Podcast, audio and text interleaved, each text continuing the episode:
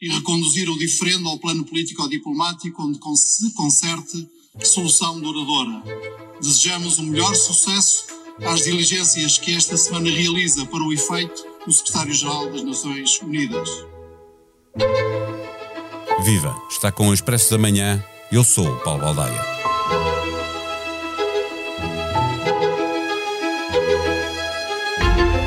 Dez dias antes da Rússia invadir a Ucrânia, o secretário-geral das Nações Unidas falou à distância com os ministros dos negócios estrangeiros de Moscovo e de Kiev e não viu necessidade de se fazer receber por Putin e Zelensky.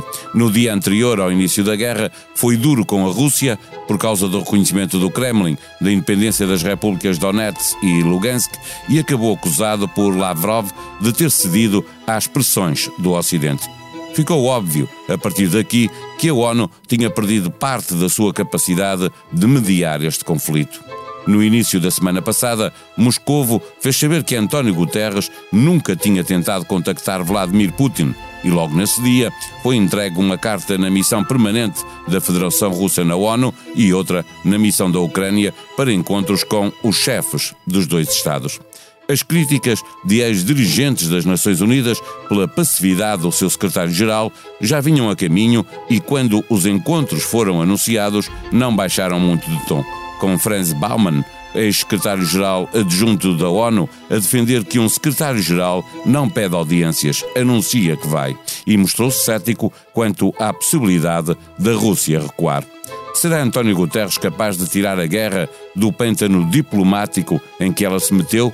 A Alemanha e a França tudo fizeram para que ela não começasse. A Turquia tentou fazer a paz regressar, mas não conseguiu. O Ocidente é parte e está contra a Rússia. A China diz neutral, mas não se mostra disponível a usar os seus bons ofícios para colocar um ponto final na guerra. O mundo não tem de ser assim. Biografia autorizada de António Guterres. Tem dois autores, um é Felipe Domingos, o outro é Pedro Latoeiro, com quem conversamos neste episódio. O Expresso da Manhã tem o patrocínio do BPI. Eleito marca de confiança em 2022 na categoria Banca pelas seleções Reader's Digest. Banco BPI. Grupo CaixaBank. Este prémio é da exclusiva responsabilidade da entidade que o atribuiu.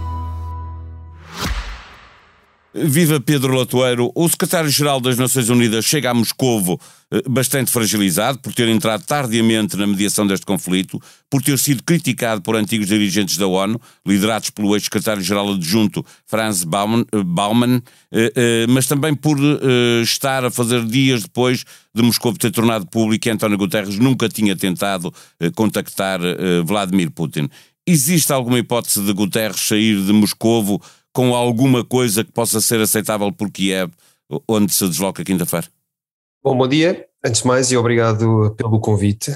Antes de responder, dizer que não concordo com tudo o que, o que está implícito na tua pergunta, mas já vamos lá.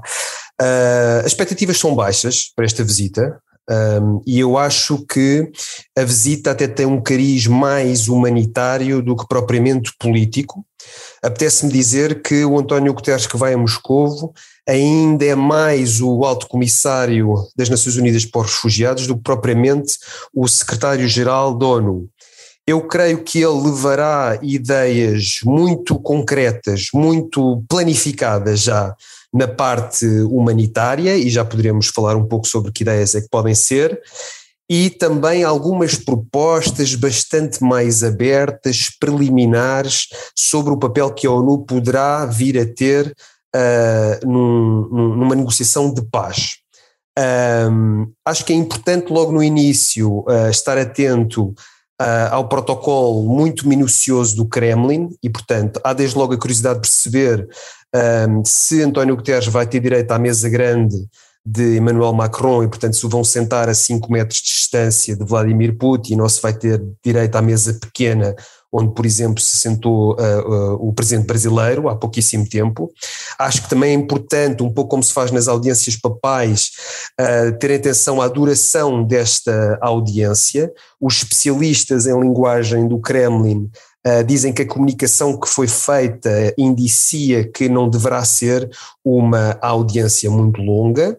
Agora, apesar das expectativas são baixas, serem baixas, há aqui dados importantes a reter. Uh, como eu já disse, não há nenhum líder ocidental no ativo, depois da saída de Angela Merkel, que tenha uma relação mais estabelecida com Vladimir Putin do que António Guterres. Mas deixa-me interromper-te, porque António Guterres não pode ser visto nesta lógica como um líder eh, ocidental, não é? Ele está. Eu, eu vou, aliás, eh, pegar num texto eh, que, que assinaste com o Filipe Domingos no Jornal Público o, o mês passado, uhum. em que vocês, de certa maneira, antecipam a principal crítica eh, que é feita por estes dirigentes, ex-dirigentes da ONU, a de Guterres não ter eh, tentado encontrar-se com Putin para tentar evitar a guerra. O vosso texto começa, aliás, por revelar a perplexidade com que ouviram o secretário-geral da ONU dizer eu estava convencido que nada de grave iria acontecer eu estava errado. Na tua perspectiva, ele está mal preparado para a importância do conflito, ou estava naquela altura, mal aconselhado, como diz Bauman, ou as duas coisas ao mesmo tempo?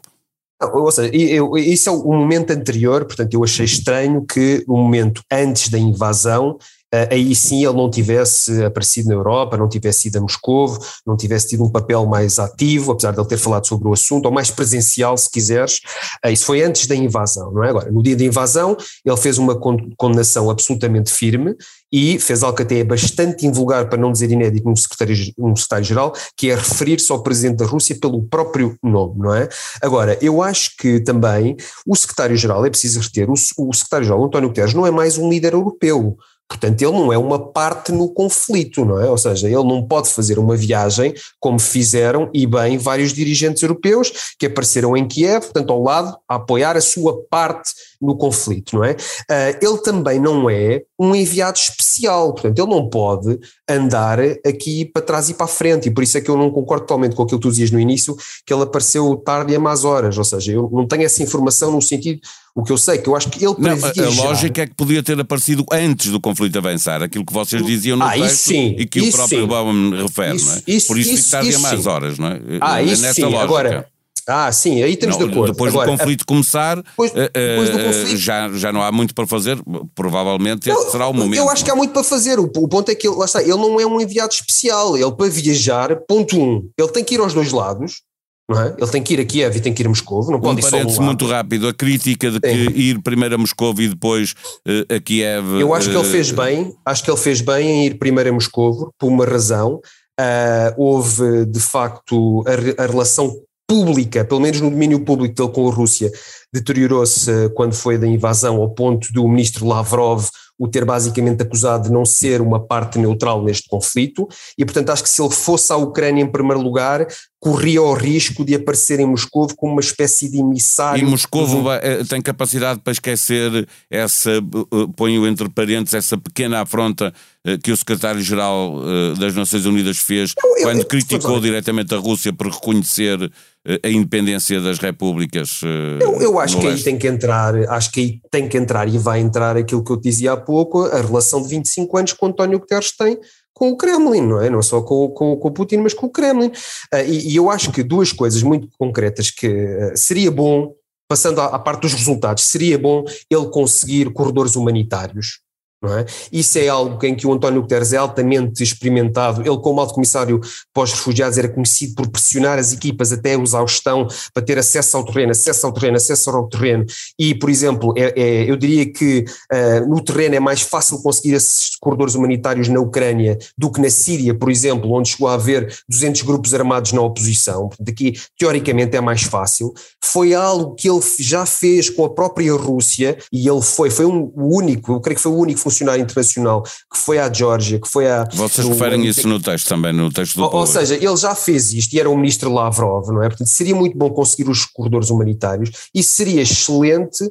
Um, conseguir algum tipo de plano para uma evacuação a larga escala de Mariupol, onde estão 100 mil civis. Por isso é que eu digo que acho que esta visita ele, ele levará ideias humanitárias muito concretas, não é? Esse tem sido o papel da ONU até agora. O foco da ONU tem sido humanitário, tem lá 1.300 pessoas, os funcionários da ONU não saíram antes da invasão, ao contrário do pessoal diplomático, uh, e depois tem que, digamos, imagino eu, que levará também algumas propostas, essas mais abertas, para um futuro processo de paz sendo obviamente de referir que esta parte do processo de paz mais política, ele já deu um sinal ao visitar a Turquia antes de ir a Moscou e a ir a Kiev, não é? Pois, mas a Turquia já tinha tentado mediar e falhou. Pergunto se é do interesse do secretário-geral da ONU incluir países nesta mediação em que possa estar também a ONU envolvida e já agora, se a China entrasse, se não ficaríamos mais perto da paz, se há alguma possibilidade de António Guterres poder de alguma maneira puxar a China para a resolução deste conflito? Uh, na praça pública tenho muitas dúvidas. Em relação à Turquia, eu acho que a razão pela Turquia, a razão pela qual a, a, Turquia aparece aqui são na verdade duas. Uma tem a ver com a própria Turquia, porque tem, tem aqui uma posição que é algo ímpar, não é? Porque tem relações comerciais fortíssimas com a Rússia, nomeadamente no gás, uh, mas está a armar a Turquia, está a armar a Ucrânia, nomeadamente com o envio de drones, e é, para todos os efeitos, um membro da NATO, portanto também tem aqui uma oportunidade para restabelecer a sua relação com a NATO, que, que não está famosa, e portanto essa é a, relação, é, é, é a, razão que tem que ver com a Turquia, mas depois também há outra que tem a ver com a própria ONU, e uh, que é, eu pudesse-me perguntar, quem é o Sérgio Vieira de Mel de António Guterres? É que nós falamos muito de António Guterres, claro, ele é o número um, ele é o secretário-geral, mas quer dizer, o secretário-geral tem que ter pessoas muito talentosas a trabalhar para ele, não é? E o Kofi Annan tinha o Sérgio Vieira de Mel, que resolveu os Balcãs, resolveu o Camboja, resolveu o Timor-Leste, e o ponto é que a equipa sénior dele Tratando-se, uh, além disso, de um conflito que envolve um P5, portanto, um dos cinco membros com poder de veto, quer dizer, não parece elegível para É mais difícil de gerir, obviamente, não, mas as assim, equipas, uh, cada um é responsável não, pelas não, equipas que, que, que constroem, não é? Mas há aqui uma lógica de nacionalidade que dificulta, porque, quer dizer, a chefe dos assuntos políticos, que até fala russo, é americana. É, o das operações de paz Torna é francês dos assuntos humanitários, que até tem vindo à Europa, é britânico. Portanto, há aqui um handicap de nacionalidade, não obstante o valor que essas pessoas possam ter ou não. Portanto, isto não se resume apenas um, ao António Guterres. Eh, dirias que, do ponto de vista diplomático, com todas as tentativas que já foram feitas e complicaram, eh, que ainda não chegou o tempo em que a diplomacia possa sair deste pântano em que a guerra a colocou? Eu acho que não, acho que não, uh, e uh, também escrevi nesse artigo que, que citaste um, que não temos de ter todos a noção de que não há nenhuma solução para a paz que não envolva sentar a Rússia à mesa das negociações. Uh, e, portanto, por exemplo, e que a ONU não se pode comportar como o Ocidente não é? A ONU, o trabalho dos funcionários da ONU. Essa foi uma é crítica falar... que Lavrov fez a, a, a, António Guterres quando fez aquelas críticas, não é? Os funcionários da ONU têm a obrigação de todos os dias falar com criminosos de guerra, com uh, violadores grosseiros dos direitos humanos. Há bocado estava-te a citar o Sérgio Vieira de Mel, os amigos de Sérgio Vieira de Mel diziam-lhe que a biografia, de, biografia dele ia chamar Os Meus Amigos Criminosos de Guerra. Portanto, a ONU não é o Ocidente. Uh, eu acho que uh, estamos, porventura, ainda longe da, da, diplomacia poder entrar verdadeiramente em cena.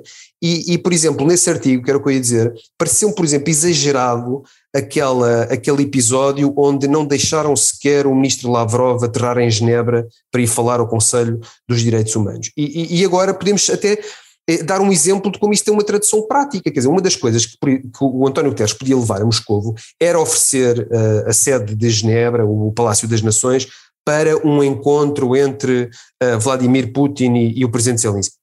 Eu acho que isso não é possível, não é? Portanto, se não deixar um ministro dos negócios estrangeiros aterrar, também não tem muito cabimento o secretário-geral agora ir convidar o, o, o, próprio presidente, não é? Portanto, uh, temos que fazer aqui uma separação entre o que é a, a condenação veemente, legítima, justificada do Ocidente, onde obviamente nós nos, nos revimos, tudo isso, do que é a parte diplomática e humanitária são, são, são carris diferentes que não se podem misturar, porque se misturarem, os principais prejudicados vão ser os ucranianos. Em expresso.pt encontra vários trabalhos sobre as eleições presidenciais francesas para o ajudar a entender a difícil vitória de Emmanuel Macron.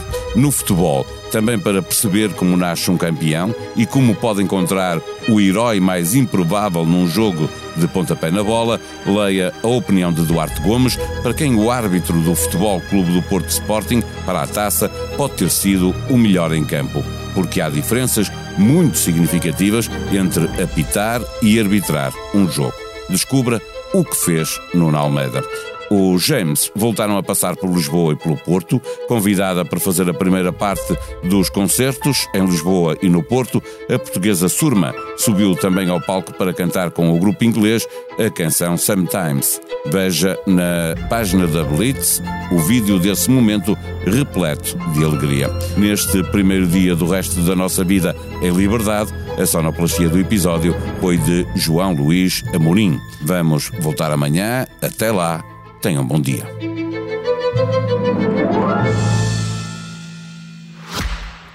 O Expresso da Manhã tem o patrocínio do BPI. Eleito Marca de Confiança em 2022 na categoria Banca pelas seleções Reader's Digest. Banco BPI. Grupo CaixaBank. Este prémio é da exclusiva responsabilidade da entidade que o atribuiu.